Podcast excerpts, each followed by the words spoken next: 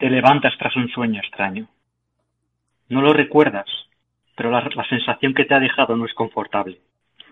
Es como si al despertar siguieras aún en el sueño. Miras tu móvil y compruebas varios mensajes sin leer. Uno de ellos proviene de un número desconocido. No ha sido un sueño. Desayunas y sales de casa camino al trabajo. Miras atrás al escuchar el ladrido de un perro y observas como un par de hombres trajeados de negro con, gafas de sol entran en el portal de tu casa. No le das importancia, pero te resulta raro. Al cerrarse las puertas del vagón del metro, ves como no llegan a tiempo otros dos hombres de negro, que miran hacia varios sitios en busca de alguien. Jurarías que son los mismos de antes. Conforme arranca, recibes una llamada en tu móvil. Número desconocido. Lo coges pensando que podría ser algo urgente. Tienes la mirada de una persona que acepta lo que ve porque está esperando despertar. Si deseas conocer la verdad, sigue mis indicaciones. Decides hacerle caso, aunque solo sea por seguirle la corriente a ver dónde, a dónde te lleva. Tras salir del metro, te encuentras con un coche negro con la puerta trasera abierta e invitándote a entrar. Si alguien te dijera que existe una alternativa a este mundo, que lo que estás viviendo no es real, sino una ilusión creada para el beneficio de otros, ¿le creerías? Si alguien te diera a elegir entre dos posibilidades una única vez en tu vida, continuar como estás o conocer una alternativa, ¿cuál sería tu elección? ¿Continuar siendo consumido por una realidad aparente? ¿O cuestionarte tu lugar en el mundo? ¿Has escogido la segunda opción? Bienvenido al mundo real.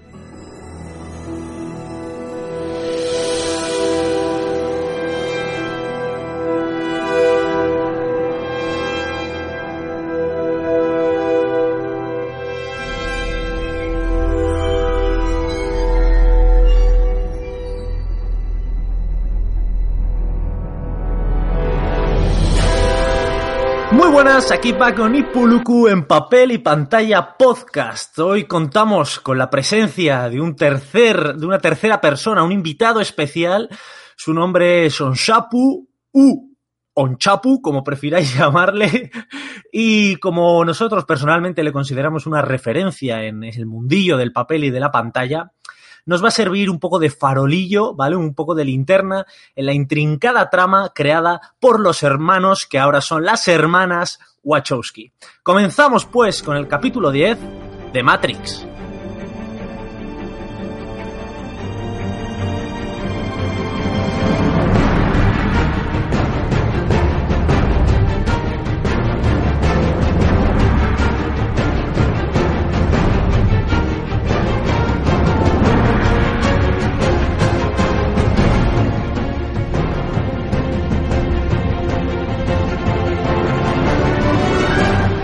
Buenas, Onshapu, ¿qué tal? ¿Cómo estás? Eh, muy buenas, Vago, muy buenas, Puluku. Es un honor estar aquí entre vosotros para hablar de una película tan, tan ¿Estás, nervio ¿Estás, ¿Estás, nervioso? Pues sí, hombre, porque yo, vos, vosotros sois unos profesionales del podcast y yo aquí soy el novatillo. No te preocupes, que Vago nos lleva a buen puerto. No te preocupas, no te preocupes, Onshapu, que nosotros, con un poco de saliva y con paciencia, te desvirgaremos en el mundo del podcast. Eh... vamos a comentar. ¿eh? Si os parece, vamos a comentar un poco de qué se va a hablar en este, en este podcast, de qué vamos a hablar los tres, ¿vale? Estamos en el podcast número 10, recuerdo The Matrix, una película que surgió en el, por el 99. Vamos a comentar un poco qué es, aunque todos ya un poco lo conocemos, una breve introducción. Hablaremos brevemente también, mencionaremos un poco el argumento, hablaremos de la productora, hablaremos del director, de los actores y anteriores trabajos, de la banda sonora, de su compositor y también anteriores, anteriores trabajos. Mencionaremos y debatiremos mucho el argumento a un nivel ya más filosófico, más de debate, que será la parte central y más y principal del podcast. Pasaremos posteriormente a los halagos y las bilis, la voz del pueblo y los aclamados entre hijos. Yo creo que con estos puntos podemos lanzarnos a la piscina y comenzar el capítulo 10 de Matrix. Vamos allá.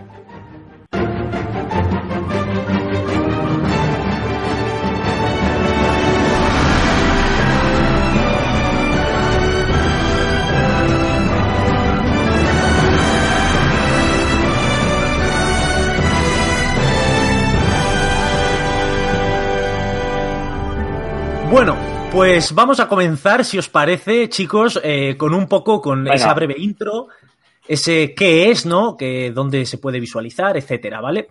Esta es una película de ciencia ficción mezclado con acción, obviamente, por supuesto, el ingrediente principal es la acción, pero obviamente tiene una- un gran componente de ciencia ficción, ¿no? Es una película de producción americana que se estrenó y nada más y nada menos que en el 99. Nosotros, bueno, Onsapu era un poco mayor, pero nosotros éramos unos yogurines. En el 99 nosotros éramos unos, unos pequeños niños inocentes y ahí ya se estrenaba la gran de Matrix. Eh, mencionar que se puede ver toda la saga actualmente, de hecho yo la estoy viendo ahora en HBO. Recordad, por cierto, que si os registráis por primera vez, el primer mes es gratuito. Y siempre te puedes hacer más correos para más meses gratis. Eso es, son el tipo de argucias que, que, que utiliza, que ¿Qué utiliza Puruku. encubierta? ¿Habéis cobrado algo por, con HBO? Es- bueno, es- así funcionamos, a ver si nos sale algún contratillo por ahí o algo. Y, y nada, y eso digamos que es un poco la, la forma de, de dónde se puede ver esta, esta, esta saga de películas. Recordad que son tres, más luego Animatrix, pero bueno, comercialmente hablando, se habla sobre todo de las tres, de las tres principales. Pues están todas totalmente disponibles en HBO. En cuanto al argumento de, este, de esta película, de este film, pues mencionar resumido muy, muy, muy brevemente en una frase. Eh, nos encontramos a un, a un personaje llamado Neo, que su nombre original realmente no es Neo, pero bueno, a lo largo de toda la trama le vamos a conocer como Neo, el cual vive tranquilamente como informático de una gran empresa, a la vez que hace de hacker en sus ratos libres, ¿vale? Y descubre de repente que toda la realidad que conoce, todo el mundo, no es más que una ilusión creada por las máquinas que han terminado dominando el mundo, un poco ahí tipo Terminator. Y yo creo que ese sería el argumento principal de la saga. Yo creo que podemos pasar a hablar un poco de, de- de la productora y del, y del director. ¿Qué os parece? Bien, mira, te, cuento yo, te cuento yo una cosilla de la productora. Es una productora bastante conocida, eh, Warner Bros. Ha hecho muchos, muchos, muchísimos eh, trabajos, o ha producido muchísimas películas. Pero en este año 99, que tú has dicho que se estrena esta película, también produce La Milla Verde, que es otro peliculón. O sea, es un año, 1999, muy bueno para, para Warner Oye, Bros. La milla verde es la de, de los Simpson de Dame la mano, amigo. Sí, sí, sí, la de, la el hombre afroamericano enorme. Ese, ese. Te mataré, te mataré como Eh, acabé con toda tu familia. Conocemos, conocemos también de Warner Bros. eh, Harry Potter, que, que viene justo en años venideros, después de, de Matrix. Sí, viene Eh, poco, poco después. Y ahora dentro, en este año ya, 2019 que estamos, bueno, para el 2020 eh, vamos a tener eh, Joker, bueno, Joker es para este año, Wonder Woman 1984, The Conjuring 3, y es lo que nos viene de mano de Warner Bros. Y bueno, producida por Warner ¿Te Bros. Importa, Sí, dime. ¿Te importa que diga una, una cosilla, un apunte? Ahora, sin, sin desmerecer tus palabras, ¿eh, Puruku? Que Eso ya sabes que tengo un respeto. Yo te amo. Y simplemente que productora también, eh, hay un productor, no sé si lo sabéis que hay, que se llama Joel Silver. Ah, yo conozco Que- a Lon John Silver, el pirata. sí, en este caso no es el mismo. Eh, este, es un, este es un productor que tuvo su época y entre otras películas produjo eh, Predator, o sea, Depredador, la de Sí. La jungla de cristal en su tiempo, Arma letal, Comando, la de Arnold Schwarzenegger y últimamente pues las últimas, bueno, hay un montón, pero pues, igual la más conocida así, que tampoco es muy reciente, que es la de Sherlock Holmes. Pero claro, es que es un Oh, productor que, que siempre va a la acción y a lo que mola, vamos. No, sin duda, ya has mencionado Predator y, y- y la jungla de cristal, pues es que ya es hecho una mezcla Claro, de son clasicazos. un- sí, un referente total, sí, por supuesto, sí, sí, sí, vamos. Le pega totalmente, Eh, sí. Os iba a decir, rápidamente, eh, los has nombrado antes, a los hermanos Wachowski, que son los, los, bueno, los, los hermanos directores de esta trilogía. Que ya no son hermanos, que, que son ahora hermanos, son que hermanas. ahora- Que, bien lo has dicho, ahora son hermanas. Eh, ahí no me meto. ¿Dónde me meto? No quieres, no, quieres tratar donde me meto- temas farragosos en el podcast. Los elementos, las películas que han dirigido, que empezaron a dirigir en el 96 y en el 99 ya eh, se estrenó de Matrix, dirigieron de Matrix, luego en el 2003 eh, Matrix Reloaded Y en el 2003 también Matrix Revolution. Y la última que han dirigido es en el 2015, que es eh, Destino de Júpiter. Y ahora mismo, eh, en estas fechas, están con Sense8, que es una serie que dirigen para Netflix. no sabía yo que no sabía yo que eran sí sí no sabía yo que eran oye pues la verdad es que sí que había oído de ella pero le echaré un ojo a raíz de estar viendo las pelis de Matrix. No sé cómo está. Y es muy interesante es muy interesante la de la primera que hicieron ah, como directores la de Bound. Vamos lazos ardientes me parece que la titularon aquí. Hmm, hmm. esa está muy interesante porque lazos intensos era en España Ah, lazos intensos, vale. Sí. Es que yo, los, los, los, títulos que ponen aquí en España no me molan nada. Ay, Onshapu es de los míos, ¿eh? Como no, a, a y a mí no nos gustan esas traducciones farragosas, guarras que hacemos. Como llamar a Doomsday Clock el reloj del juicio final y esas cosas. Y lo que, lo, que, lo que, iba a apuntar como final es que eran eh, buenos directores y ahora son buenas directoras. Efectivamente. Nosotros tenemos el podcast totalmente maqueado por, esta semana del orgullo, así que no tenemos ningún tipo de problema. Para maquillar de vosotros mismos, de, de vuestras preferencias. Exacto. Así que, pues nada, ya hemos comentado un poco qué es este argumento breve también que hemos mencionado, productora y director, pero ¿qué tal si On Shapu te estrenas, te desvirgas ahora aquí delante de todos y nos hablas de los actores y de tu especialidad, que es la, son sobre todo las dentro del cine las bandas sonoras. Pues sí. Eh, en primer lugar voy a hablar de los actores. Que bueno, ahora mismo, hoy, en día son todos conocidos, la verdad. Pero en su momento, pues igual no, no, no les veías, no les ubicabas exactamente dónde pertenecían. Entonces, por ejemplo, Lawrence Fishburne, que es el que hace de Morfeo, eh, pues eh, bueno, eh, actuó en varias películas anteriormente y la más conocida quizá fue la de Apocalypse Now en 1979, mm. eso ya fue hace bastante. Y luego otra que cabe mencionar es la de Horizonte Final o Event Horizon. Sí. Esa en el 97, un poco antes. Esa fue un peliculón también. Vamos, que. Podríamos decir que es más viejo que la de la mar.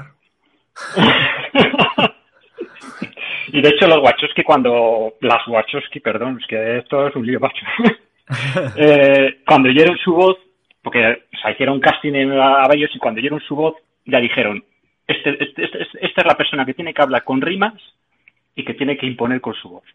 Sí, porque está claro, porque a mí una de las cosas que más me ha gustado de la, de la película en, es el, el, doblaje al, o sea, el no doblaje, perdón, la voz original y la voz de Morfeos, sin duda la mejor, del, la mejor de la película. Ya te digo. Bueno, este tío estaba en el CSI, ¿no? ¿El actor? Bueno, ahora, ahora no, igual hasta Bueno, sí, hubo durante un tiempo estuvo en CSI. Ahora, ahora igual hemos visto en la de John Wick. En la segunda apareció y creo que en la tercera aparece, pero ya no sé bueno, ya que nos mencionas a, John Wick, ¿por qué, no, ¿por qué no nos hablas un poco de, Keanu Reeves? Ese, personaje apenas conocido en el mundo, que apenas está de moda y que apenas habla todo el mundo de él y está en todos los sitios y que quieren que protagonice hasta los payasos de la tele. O sea, háblanos un poco de sí, este es, es el hombre de moda ahora mismo. Desde que salió la presentación de Cyberpunk, es el puto amo, vamos. No hay más que decir. Eh, pues ese, este hombre, joder, pues empezó, o sea, con algunas comedias así ligeritas y luego se metió un poco en el mundo de la acción y entre otras cosas eh, eh, protagonizó Point, Break, pero esta la llamaron aquí, es que estos títulos en español le llaman Body, o sea, de, punto de ruptura a le llaman Body hay un trecho. Pero bueno, así somos los españoles. luego, luego protagonizó también la de Speed, que eso es una película pues, de acción pura y dura. Sí, y, peliculón. Y sí, y Johnny Mnemonic, que esa fue ya un pequeño...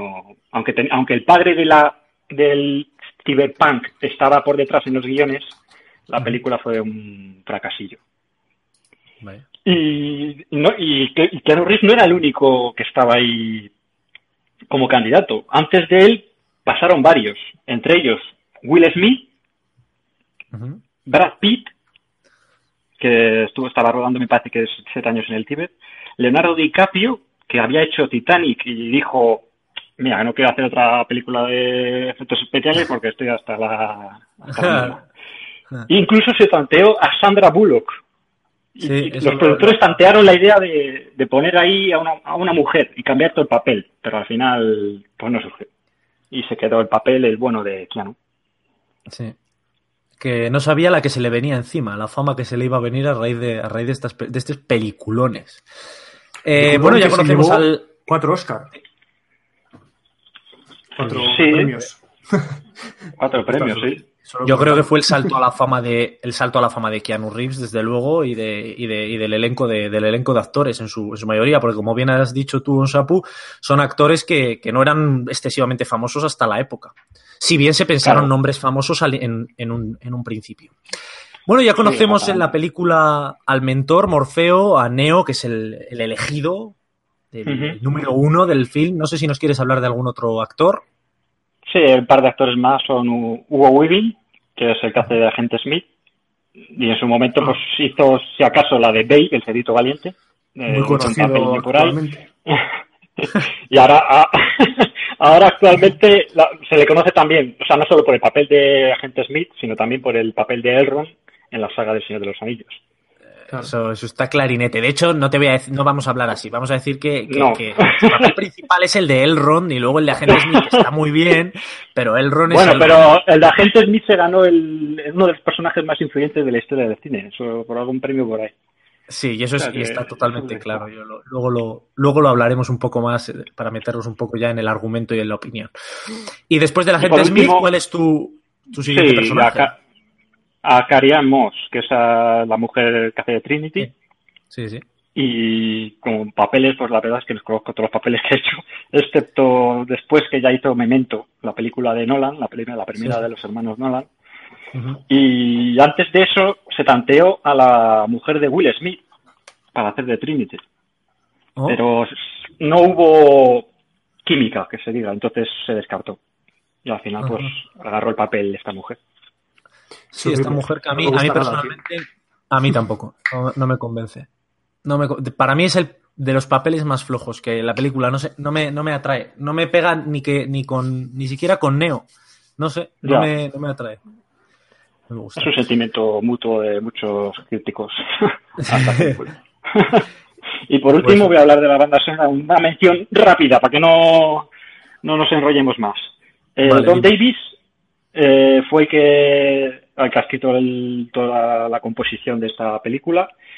Hay que decir que si se escucha en solitario, pues parece como que es un sonido más dedicado al horror, porque, claro, eso ya entraremos igual. Luego, Matrix, Matrix también tiene una mezcla de géneros. Hay, como momentos de terror y luego hay momentos más épicos. Entonces, el Don Davis lo que hace es, mediante esta, mediante toda la fanfarria que va construyendo a lo largo de la película, lo que consigue es de pasar de, terror a, temas más románticos y luego ya meterse un poco, que es que ya desarrolla en las siguientes sagas al, tema casi divino, casi, casi religioso que en, cómo se va desarrollando el resto de películas. Entonces, el sonido especial de esta película para mí es el que hemos escuchado en la intro y es casi definitorio de la saga. O sea, es, cuando tú escuchas eso ya sabes que estás escuchando, estás metiéndote en Matrix directamente. Y eso, y eso para mí es lo, clave de una banda sonora. Tú escuchas el chan chan, chan chan, chan chan, chan chan, chan Ya sabes que es Jurassic Park, escuchas Superman y sabes que es Superman, escuchas esta, sabes que es Matrix, y yo creo que eso es la clave de una, de una banda sonora. ¿Qué ha pasado? no sé si visto en una mazmorra. Ha muerto el gatito. Es la, es la, perra, joder, que la tengo lesionada, pobre mujer. y se ha movido y que tiene la pata mal. Eh, contactamos con Vagon grabando hoy desde una mazmorra. Adelante. Tenía que haberlo hecho en el momento en el que hemos hablado de, la, de, que, de que mezcla géneros, terror. Ahí está. Ay, pobrecita. y, eso, y luego también una última apunte, la banda sonora también está compuesta por temas más de la época, de, electrónicos y tal, pero lo curioso también es que Don Davis no, no tira por sintetizadores, diciendo, aprovechando el, el filón, sino que tira de una orquesta, de una orquesta al completo. Entonces, lo que oímos son trompetas, no son, no es nada electrónico ni nada, es todo creado por trompetas y diversos instrumentos, que ahí ya no me meto porque no soy experto en, en ese tipo de música, pero que resulta muy interesante cómo afronta esta tarea. Sí, es un poco, es un poco, juega un poco, no tiene, no tiene mucho que ver, pero sí que, sí que la esencia de engañarnos un poco al oído, que no te parecen trompetas, lo hace mucho Hans Zimmer en, muchas de sus bandas sonoras, que utiliza instrumentos de, una manera alternativa, que realmente lo tenemos en Interestelar, tenemos un montón de bandas sonoras con él, que dices, ostras, ¿qué está haciendo aquí? Y bueno, vamos a, vamos a, una vez ya, ya tenemos un poco toda la película completamente contextualizada, pues, ¿qué os parece si, nos lanzamos a hablar un poco ya de, del argumento, de los de, digamos, de, esos mejores momentos, un poco de la, de la filosofía, ¿vale? Porque una de las cosas que más me ha gustado de esta película, a mí personalmente, es la filosofía. Eh, realmente nos plantea un poco una idea semejante quizás al, show de Truman, pero involucrada toda la humanidad. Es decir, la humanidad eh, se vio dominada un poco con el, aire de, corregidme si me equivoco, pero digamos con, todo, con un aire muy similar a Terminator, se vio toda la humanidad doblegada por las máquinas que ellos mismos habían creado, el planeta entero destruido, las máquinas tomaron el control y entonces toda la humanidad viven inmersos como en una especie de cápsulas, pero en su conciencia están metidos en el planeta Tierra tal y como lo conocemos hoy en día, cada uno con sus vidas, jiji, jaja, eh, todo sigue igual, pero de repente diversas mentes empiezan a despertar y se dan cuenta de que ahí tenemos a Neo, Morfeo y todos, digamos, los rebeldes, que han descubierto que, todo ese mundo en el que estaban viviendo era una mentira, que el mundo está hecho mierda, que las máquinas han dominado el mundo, que ahí está el agente Smith que es forma parte, digamos, del software que controla todo. Quiero decir, es una película que mentalmente te da que pensar en eso de, pues, eh, hay dioses, no hay dioses, llamamos dioses a una, quiero decir, toca mucho de, de, un montón de, filósofos reales que han filosofado sobre, sobre temas de estos, el mito de la caverna, por ejemplo, y, demás. Te da que pensar, ¿no? Sí, más allá del argumento, que puede ser uno u otro, los personajes, lo que quieras, te hace pensar en, eso. te, hace pensar en, ¿Y si fuese, y si fuese, no? ¿Y si fuese así, la realidad, y no te estás dando cuenta? ¿Sabes? Eso es lo bueno. Eso es lo bueno de la película. Sí, sí, de hecho, Claro, eso es lo que nos pasa día a día. Nosotros estamos eh, tranquilamente, pero hay veces como que desconectamos y parece como que ha salido, ha salido brevemente de, una, de la burbuja en la que vives y te, y te planteas porque o sea, hay, hay otra forma de, de afrontar la realidad. Sí. Exacto, eso, esa es la sensación. La sensación que te da muchas veces cuando te pasan determinadas cosas a veces en la vida, que, es, joder, nos pasa muchas veces que, que, hablas con alguien y justo según has hablado de alguien con una persona, una persona a la cual hace cinco años, diez años que no ves y de repente, pum, te le encuentras esa misma tarde. Y dices, joder, es que, que, este tipo de cosas que pasan solo una vez, o sea, que pasan de vez en cuando y que tú dices, ¿cómo es posible? que surjan. Y claro, con este tipo de pelis te empiezas a, a, a, te da que pensar, ¿no? Oye, ¿y si como, como lo que pasa con el tema de, del déjà vu en la película. Ah, sí. Oh, esto ya lo he vivido. Sí. Oh, se quedan mosqueados los demás. No, no, es que, es que esto no es que lo hayas vivido, es que es un fallo en Matrix, es un, glitch, entre comillas, ¿no? Sí, sí, además me gusta porque mezclan lo que es la, lo que el concepto que tenemos de informática con lo que es la realidad. Entonces, claro, tú cuando estás jugando a un videojuego y ves un error de ese tipo, pues no es, exactamente el déjà vu que hablan ellos, pero... No, no, si nosotros venimos, venimos, de, venimos de The Division con Bugisoft y sabemos perfectamente de lo que hablas. Entonces salir de Matrix constantemente, ¿no? sí, sí, sí. Y sí, la verdad es que sí, eh, porque la película, ya te digo, que trata, trata muchos temas de estos, de, empezar a pensar, pues todo eso que se habla también, ¿no? De cuando te hablan de los romanos, los egipcios, es decir, las diferentes culturas del mundo que siempre han tenido como de referente a una especie de dios, y se ha dado, se ha dado esa misma situación en todas las partes del mundo que no han tenido necesariamente contacto entre sí, ¿me explico? Entonces, eh, todas esas cosas que se tratan, por ejemplo, en la peli de Alien vs Predator, en Predator en general, que lo tratan de esa manera, aquí te lo tratan de una manera que, ostras, como te meten en ese bucle y ya si nos ponemos a hablar un poco de, de, donde me he quedado yo, que es me falta por ver la tercera, ¿no? Matrix Reloaded, cuando te metes ya todo en ese mundo de que todo realmente está controlado y todo está preparado, es que muchas veces es lo que has dicho tú, Onsapu, que vivimos en nuestro día a día, nuestros pequeños problemas del día a día, que joder, qué difícil Sí. esto, joder, qué mal me va lo otro, es que este me ha insultado y me ha sentado mal, es que mi, estoy enfadado con mis padres porque no sé cuánto. Pero hay momentos, determinados momentos de nuestra vida, en los que sales un poco, que es lo que se llama un poco relativizar, Sí. y dices, si soy una, una mierda, si yo soy un micropunto dentro de todo el mundo, ¿no? Eres un espermatozoide, macho. Sí, Hablando, sí. hablando de, de- de la película, que está todo prediseñado, cuando dice, le dice, ¿tú crees en el destino, Neo? Claro, y, y Neo dice, "Eh, yo no creo en el destino, o sea, la- la- las decisiones que yo tomo son las que forjan el destino. Y luego darse cuenta, Sí. el tío, de que está todo más preparado. Sí, sí, ¿sabes? que, te deja- que se queda con el culo torcido. Y, y juegan con eso de- del destino muchas veces. ¿eh? Igual en la, primer- en la primera no tanto, pero luego en la segunda película de Matrix Reloaded sí que está como... eh, me siento porque me apetece sentarme, no porque tú vayas a decirme que me tengo que sentar. Sí, sí, sí, Sí, sí, sí. Y el una principal lucha- representante de eso. Sí, perdona. Sigue, No, no, dime, dime, sigue, dime, sigue, sí. sigue tú, ¿no? No, no, no. Sí, simplemente comentar que el principal representante de, ese, de esa, de esa predicción es el oráculo. O sea, el oráculo ya sabe lo que va a pasar y simplemente dice lo que quieren oír.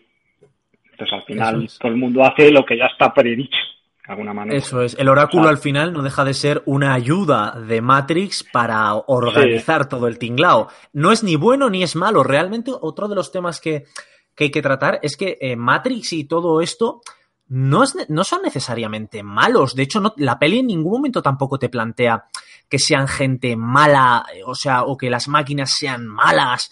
No, realmente el ser humano, que ese es otro de los temas que me gustaría que mencionáramos, el ser humano al final es una plaga que ha invadido el planeta, Sí. que ha reventado todo el planeta y, y al final la inteligencia artificial que hemos generado lo que ha decidido para la supervivencia del planeta y su propia supervivencia es que hay que acabar con el no, ser humano. que- que- no, no, para la supervivencia del ser humano hay que hacer que el ser humano eh, no, no tenga acción. Eso es. Para eso la es. propia supervivencia Claro. del ser humano. Sí, sí, sí. Bueno, Sí, y otro de de los hecho- puntos. Sí, dime, dime, dime. No, no, simplemente que Smith, el, el agente Smith ya lo menciona en, en el interrogatorio con Morfeo. Ahí menciona pues lo que tú has dicho, que los humanos son una plaga, una enfermedad, son un cáncer y que lo que quiere, lo que quieren es pues, eh, de alguna manera erradicarlo. Y, y también menciona que hubo una primera versión de Matrix, supongo que igual lo Sí. habéis escuchado tal, Sí, era como el jardín del Edén. Sí, lo, lo Claro, era mencionan, como- lo mencionan en la película. Claro, como que todo era perfecto, tal, pero que eso no funcionaba, que el ser humano se sentía a gusto en ese entorno y entonces... Es más, lo, lo menciona, lo menciona el agente Smith cuando habla con, con, con Morfeo, está hablando, ¿no? Y luego también lo, lo menciona el, el arquitecto cuando habla con Neo. Vuelve a decir que. Vuelve Sí, a sí, sí, mencionar una primera idílica. En la segunda parte, sí. Sí, el arquitecto en la segunda parte, que yo creo que, que haremos un segundo podcast, porque eh, hay que mencionar, lo mencionamos un poco tarde, pero vamos a hablar de la, de la, digamos, la primera película, ¿no? Que es la más básica de todas, digamos, la punta, la punta de todo el iceberg. Porque otra de las Claro. cosas que, que me gusta de la película, que lo vamos a escuchar ahora, después de la cuña informativa, es un poco todo, toda esa ambientación de ciencia ficción tan lograda que de verdad no te esperas, realmente. Vamos a hablar de esto, pero antes vamos a meter la cuñita. ¡Eh, tú! ¡Sí, tú! ¡Deja de mirar a los lados! Haz estas dos cosas y te dejamos en paz. Uno, síguenos en nuestro Twitter e Instagram, papel barra baja pantalla. Dos, suscríbete al podcast en iBox o iTunes. Ale, ¿a que no ha sido para tanto? De esto ni una palabra vago lo poluco, ¿de acuerdo? Papel y pantalla, un podcast para gobernarlos a todos. Pues eso, eh, no sé si, si queréis un poco mencionar todo esto, porque la verdad a mí me pilló de sopetón. Yo esta peli las había visto cuando era pequeño. Eh, ni de lejos, cuando empecé, cuando vi esta película, me esperaba eh, esa ambientación tan bien lograda. Película de 1999 y es una ambientación espectacular que te mete totalmente en la trama. O sea, está a la altura perfectamente de las películas y la ambientación de Mad Max, de Alien, El octavo pasajero. Quiero decir, es que te mete totalmente la vestimenta, la- Sí. las naves, los efectos especiales. La verdad es que son espectaculares para una película. eh, hablábamos, me comentaba Puluku el otro día, que es que la acababa de ver y perfectamente podrían echarla hoy en cines. Sí, Sí, y no sí, desentonaría. La verdad, porque a ver, eh, hace un cambio, o sea, lleva el cambio de siglo al año 2000 y, y justo empieza con esos efectos especiales que luego las películas que van a venir van a tomar como referencia Mm. en los años venideros. Porque también, Sí, sí, también sí. es verdad que, que hacen muy bien los hermanos Wachowski, eh, no jugar mucho con los planos, eh, con cómo está grabada la secuencia, para, para jugar a la vez con el efecto especial, porque los efectos especiales que tienen son de la época, Sí. pero muy bien usados por, por lo que está rodeando a esos efectos. Claro. Claro, Sí, ahí, sí. ahí lo hacen muy bien. Igual otro director con el mismo con los mismos recursos no te hace esta película y te hace un bodrio. Sí. Sí, sí, sí, estoy to- totalmente de acuerdo, vamos. Y luego es que se ve, eh, es una película en la que hay muchísimo diálogo, mucho más diálogo que acción, seamos sinceros, y le pasa un poco, no tanto como a Los Odiosos 8, porque Los Odiosos 8 es todo diálogo, excepto al final. Aquí sí que hay más momentos de acción, pero ojo, no hay muchos. Pero son diálogos muy profundos que te atrapan. Quiero decir, si eres un poco cinéfilo y te gusta un poco la filosofar en las películas, no tirarte en el sofá y ponerte a ver los Minion, eh, digamos que, digamos que, que te atrapan, realmente quieres saber más del lore, ¿no? Quieres, estás, te quedas con mucha intriga. Además que no te da tiempo a digerirlo. O sea, tú te estás soltando ahí cada dos por tres frases punteras Sí. y tú estás diciendo, espera, que cuando, cuando me estás diciendo la siguiente estoy pensando todavía en la anterior, pero es que aún no me, no, no me he enterado de la que viene después. Sí, o sea, que es, un cacao impresionante. Y, y, Sí. y, de, y de hecho parte de la culpa la tienen las Wachowski porque mezclan tantas referencias, en, Sí. las condensan tanto y que al final es, no deja de ser un pastiche porque es todo pues, eh, película de, de Kung Fu de esta de las chinas, eh, Sí. luego te meten ahí lo, pues, el trajeado un poco de la así eh, generosa maso o alguna cosa de esas. La licra, da la sensación. Sí, ahí está.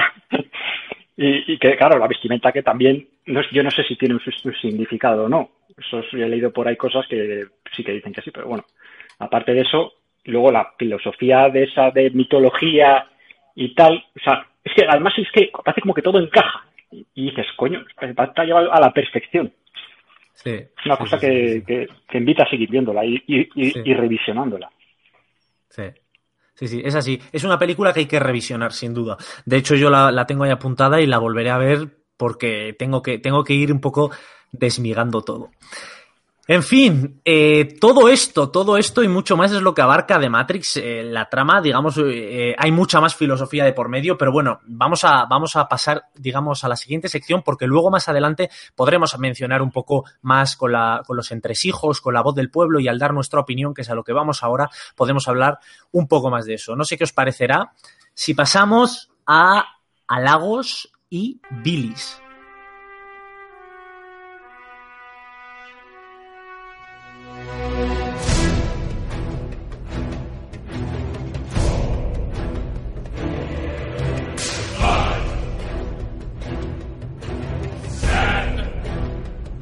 Pues voy a empezar yo. Eh, voy a ser Porque muy breve.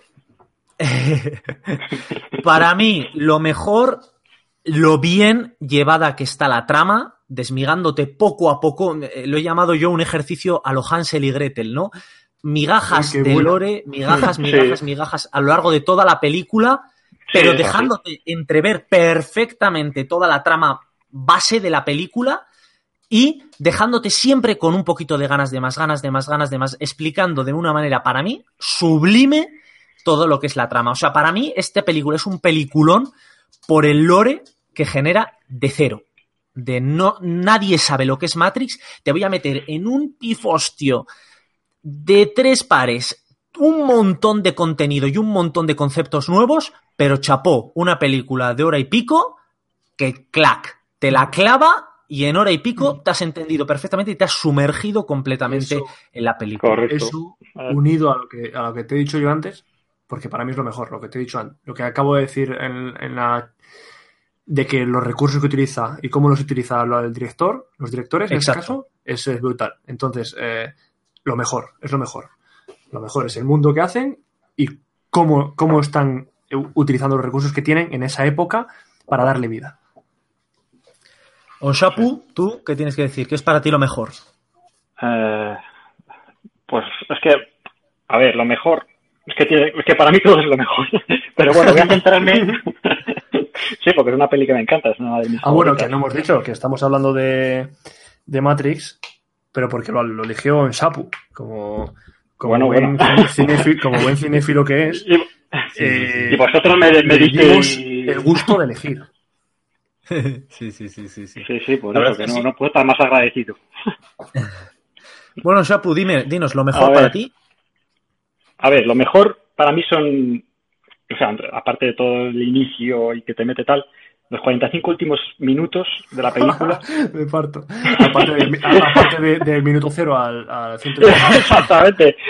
No, pero es que los 45, vamos, más o menos, o sea, los últimos tres cuartos de hora de la película es cuando eh, se ve la evolución de Neo, o sea, de, de, de, de ser totalmente Sí, agnóstico ya sé, ya Sí. sé dónde a, vienes. a to- a- a empezar a tomar decisiones. Entonces, ahí es cuando cuando toda la película explota, porque empieza empieza con, con el que Neo se curva, cuando viene cuando entra en el tiempo bala, Sí, se curva y, y- y ya empieza a, a decir, coño, soy capaz de hacer cosas. Luego, además, sal- salva a Morfeo. Pero es que luego, luego hay, hay- eh, cuando el helicóptero choca contra el edificio y se genera ese efecto especial Sí, que sí. es absolutamente Y se- soberbio, Y se la saca. y, claro, exactamente, se la saca porque coge la cuerda y consigue atrapar a Trinity. Y- pero luego no termina ahí, sino que sigue la huida, se encuentran con el agente Smith y en la lucha entre los dos. ya el, el culmen, el culmen de Sí, Matrix, Ese, ese resucitar, porque no lo hemos mencionado, Sí. no sé si luego lo mencionaremos, pero esa, esa si- similitud de Neo con Jesucristo, y es así. Sí, es que es así, porque además es Trinity, que Sí, bien, Trinidad, dicho sí. ahí, la Trinidad exactamente la que la, res- la que resucita a Neo con ese beso y ya queda pues apoteósico, te queda divino. Sí, sí, sí, sí. Oye, y en cuanto a las bilis, ¿cuál, cuál Mira, alguno tenéis bilis? empiezo, no me hagáis yo- ser el único con yo bilis. empiezo, yo empiezo, yo empiezo. Tú, me, tú me has dicho, Onsapu, que en el minuto lo que sea, se ve ya a un Neo, bueno, que toma decisiones, ¿no? Y yo te digo Sí. que el salto de Neo, de, de- de no saber agarrar una pistola de repente a ser el dios, eh, no lo entiendo. O sea, el des- yo, lo peor de la película es el desarrollo de Trinity. Pero es que, es que No, no, Trinity. Ah, sí, sí. Eh, ah, está Trinity por ahí, vale, muy bien. Eh, ah, me, me he enamorado.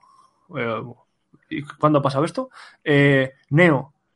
le da, hay una escena que le da una pistola a un compañero ahí en Matrix, ¿no? Sí. Plan, toma, oh, va a Sí. una pistola a Neo, cuidado. No agarra una pistola en su vida, de repente agarra la pistola. Entiendo que tiene, que sabe manejar armas por los programas que le pueden meter, lo que sea, ¿no? claro, Pero que de repente diga, oh, estamos feo, tenemos que hacer algo. Eh, todas las armas quiero y man- soy, soy Dios ahora mismo. ¿Sabes? Pero eso es que no ha hecho nada hasta el momento. O sea, me parece un Sí. salto que es como muy fuerte eh, en un momento dado. O sea, no, dame una- un poco de progresión más, ¿no? Con este personaje. Sí, a mí me pasa eso también porque, porque es una evolución al principio muy lenta en el cual hasta te dicen, mira, quiero aprender a tal, y le- se ve como le mete el chip, quiero decir, y luego realmente sí que es cierto que da, que da salto. A mí principalmente lo que, no me des- lo que más me descuadra es que al principio sí que es cierto que si no eres una persona muy cinéfila, se te puede hacer lenta la película, sobre todo si no estás acostumbrado a ver películas un poco con, con cierto contenido, sobre todo a nivel de diálogo. No es mi caso, pero digo que podría llegar a ser un hándicap para otra Sí. persona.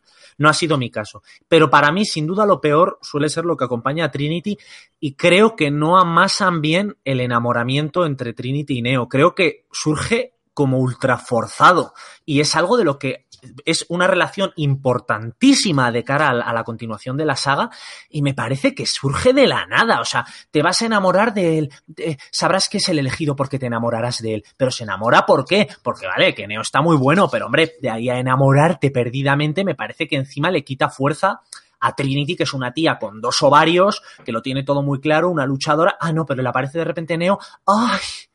¡Ay, qué, qué guapo! Y se enamora Aparte- perdidamente. Yo Aparte, otro, otro, otro, otro, otro punto aquí. Eh, la vestimenta que eligen para Trinity, no sé si es lo peor que han elegido en la- jamás. O sea, tienes a la otra, a la otra compañera, la rubia, que lleva el traje blanco, que es brutal, epiquísimo. Y luego tienes a Trinity que le quedan mal las gafas, tío. Es que no- las gafas no son ni de su talla, macho. O sea, ¿pero qué es esto? Te lo juro. O sea, es que, es lo, es que, es que no, no da el pego. Los otros van épicos. Morfeo va con su traje muy épico, Neo también. Sí. ¿Sabes? Te dices, ¿pero qué te has puesto? ¿Sabes? O sea, Sí. Que, que si tienes para elegir toda la ropa del mundo, hija. La que quieran, sí, porque No, ellos que- se, se crean su propio avatar realmente. John Shapu, ¿qué es para ti lo peor? Dime una bilis, anda, dime una. Hombre, aparte de lo que habéis mencionado, que aún así puede tener sus justificaciones por el tema de, de joder, Sí, bueno. tienen una trama que desarrollar, no se van a tirar demasiado tiempo y, priorizan ciertas cosas sobre otras. También hay que tener en cuenta eso. Entonces, Billy, pues, es que puedo echar algo de Billy, pues puedo echársela, porque sí, eh, no hay mucha química, pues no, no. Y la verdad es que Trinity, pues tampoco como actriz, tampoco da mucho, pero físicamente sí que da el pego. O sea, para el tema de lucha y todo eso lo hace Sí, pues bastante eso sí. bien sí. Para la lucha. pero sí que es la más floja porque y luego pues el resto de secundarios que tampoco aporta mucho sino simplemente es- estar ahí como víctimas de trapo para decir venga vamos hay que matar a alguien y ya está pero pero eso pasa en la mayoría de las películas de este tipo. O sea que no tengo realmente bilis que soltar. Pues nada, eres un poco un poco fanboy de la saga por lo que vemos. Bueno, No, no, ya- ya- tema, ya- ¿no? ¿Qué nos vas a decir? sí claro exactamente si me decís otra cosa ya empiezo a... porque vamos de Marvel tengo para dar y tomar No estamos en. Marvel. Bueno, pues ya tenemos ahí nuestra opinión. Eh, mi nota, eh, la nota, eh, la nota que yo le he dado a esta película es de 5 estrellas sobre 5. Me ha parecido un peliculón. Lo comenté yo en, en Letterboxd. Puse mi crítica tal cual, son un- es una línea. Puse, uff, es difícil de analizar esta película. Es que la estoy traduciendo del inglés y me sale algo raro, ¿eh? Eh, la, he, la he visto muchas veces cuando era pequeño y para mí eh, solo era simplemente otra película de acción más. La he vuelto a revisionar ahora y escalofríos. Increíble. Directa a mi top. Y efectivamente la tengo puesta en las mejores pelis que he visto nunca. Me ha gustado muchísimo. ¿Qué nota le dais? De 5 estrellas. Un Shapu doy por hecho las 5. Puluku. Pues yo- No, ¿por qué? Un 4. Un 4. ¿cómo que un 4? Sí, un 4. te linchaba si te tuviera mano Onshapu, tú he acertado, ¿no? Las 5 estrellas. Eh, pues sí, además que está entre mis favoritas Hombre, en el Letterboxd. decir, o sea decir, que no. es que si dices no tengo muchas bilis que tirar, la doy una estrella. Claro. Pero sonaría un poco raro. Sí, que quedaría mal, ¿no? Sí. Lo he dado, lo he dado por hecho. Bueno, pues ahí tenéis nuestra opinión, tenéis nuestra nota, pero ¿qué dirá la gente sobre The Matrix? ¿Qué os parece si escuchamos la voz de la gente, la voz del pueblo?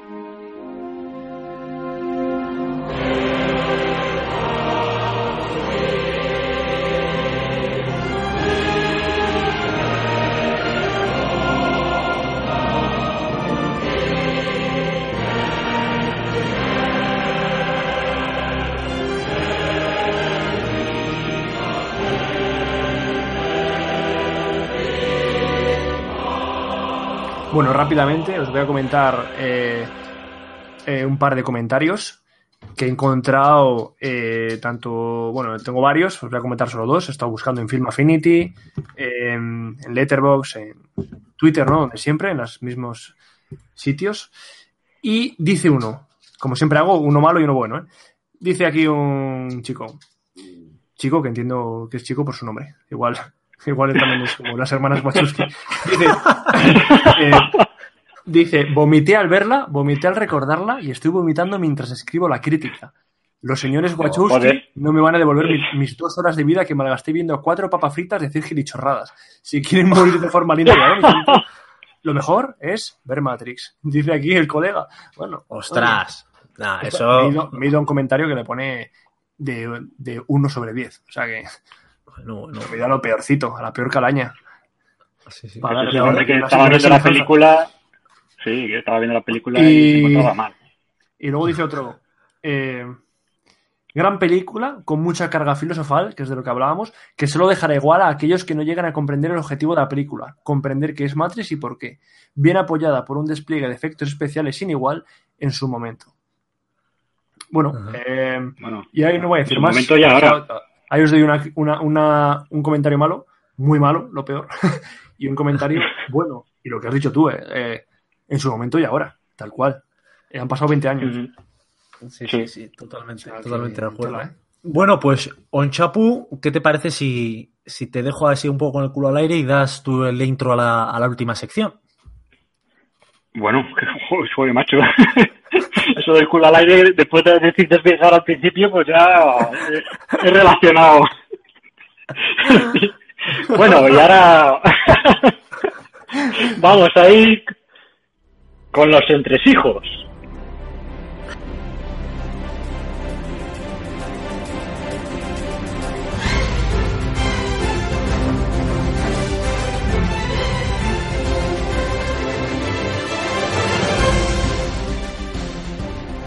Bueno, pues voy, voy a ser, voy a ser breve. Muchas de las curiosidades ya las hemos, ya las hemos dicho, ¿vale?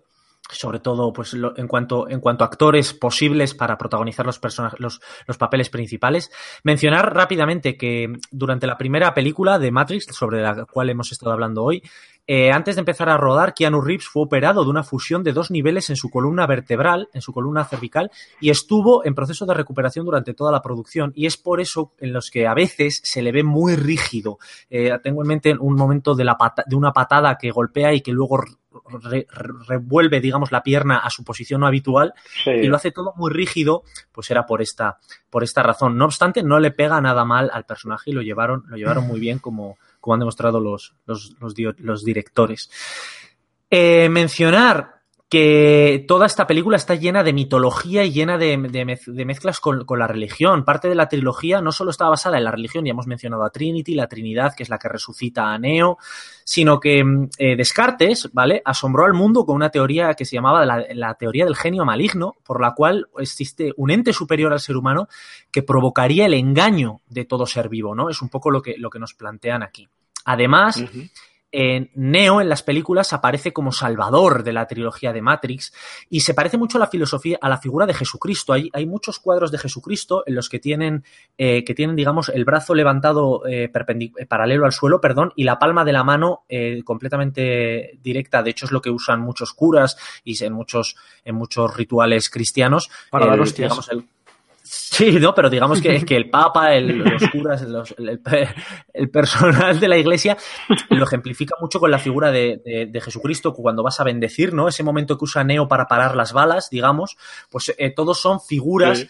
Que, refer que, que, referencian a la figura de Jesucristo. Morfeo eh, se asemeja mucho al papel de Juan Bautista, que es el que espera la, la venida del Mesías.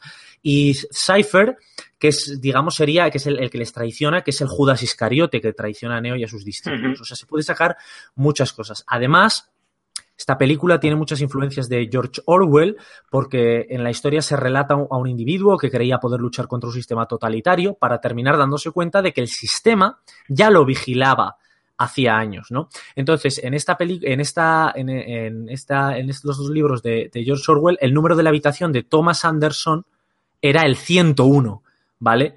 en la, perdón, en, en, la, en, la, película, es que me estoy liando, en la película, eh, Thomas Anderson, Neo, la, la, la, puerta de la habitación es la 101 y en la novela de 1984 de George Orwell, el número hace referencia al lugar donde enviaban a las personas para ser torturadas e inducidas a creer en situaciones falsas. O sea, como, que es que... Tiene, como la mazmorra en la que estás. Sí, exacto. exacto. Esa mazmorra en la que nos encontramos todos. También no es casualidad, el nombre de Neo no deja de ser el anagrama de la palabra One en inglés, O-N-E, y esto remarca, digamos, su posición. Eh, y otra cosilla que me, parece, que me parece bastante curiosa es que el oráculo le da galletas y en el lenguaje informático una cookie es un dato. Entonces, cuando el oráculo le ofrece una galleta a Neo, en realidad le está dando información. Bueno, eso no, ya... eso no, no, no, Esta, son todos, estas teorías que estoy diciendo de verdad son contrastadas en varios sitios. No son teorías que me esté inventando yo habiendo mirado una página al azar. ¿eh? O sea, realmente tiene todo el sentido y teniendo en cuenta no, cómo está todo tiene, situado en cada sitio, puede ser. Hombre, si te pones todo lo que comes es información al final. Sí. Proteína, sí, sí. tal, aminoácidos, todo ese rollo. Sí, sí, sí, sí, sí, está, está así. Y luego... que... sí, joder, que sí, no, no, de, deja de sacarle pegas, es así, es, es, es un entresijo más. Eh, luego, eh, por último, eh, que sepáis a nivel curiosidad, cuando ha dicho Onshapu que su versión, su momento favorito es cuando Neo empieza a, a, a resucitar, digamos, empieza a, a, dejar de ser tan agnóstico, pues mencionar que durante las dos primeras partes de la película, Neo hace más de 40 preguntas y la mitad de sus líneas de diálogo son interrogantes. O sea, que es, es un punto... ¿Has contado? Sí, sí, sí, sí, sí. Y, y nada, eh, por último, que el, el, origen de la palabra Matrix, que es matriz en español, lo han robado las hermanas Wachowski de, de la novela de, de, una, de la novela Neuromante de William Gibson. ¿Vale? En el cual también mencionaba, mencionaba eso. De todas formas, es simplemente es algo anecdótico, puesto que William Gibson ha mencionado muchas veces que es amante de la saga.